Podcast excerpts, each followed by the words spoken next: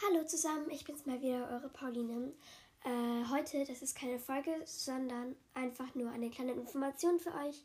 Und zwar wollte ich nur schnell Bescheid sagen, dass heute am Karfreitag, äh, am Samstag, äh, Ostersonntag und Ostermontag keine neue Podcast-Folgen kommen. Also, falls euch ihr da wundert, dass da nichts kommt, da kommen keine Folgen wegen, den, äh, wegen generell des Osterfest und den Feiertagen dass, da, dass ich da auch ein bisschen mehr Zeit mit meiner Familie verbringen möchte. Und ja, äh, aber am Samstag werde ich dann ähm, die Folge für den Dienstag vorbereiten.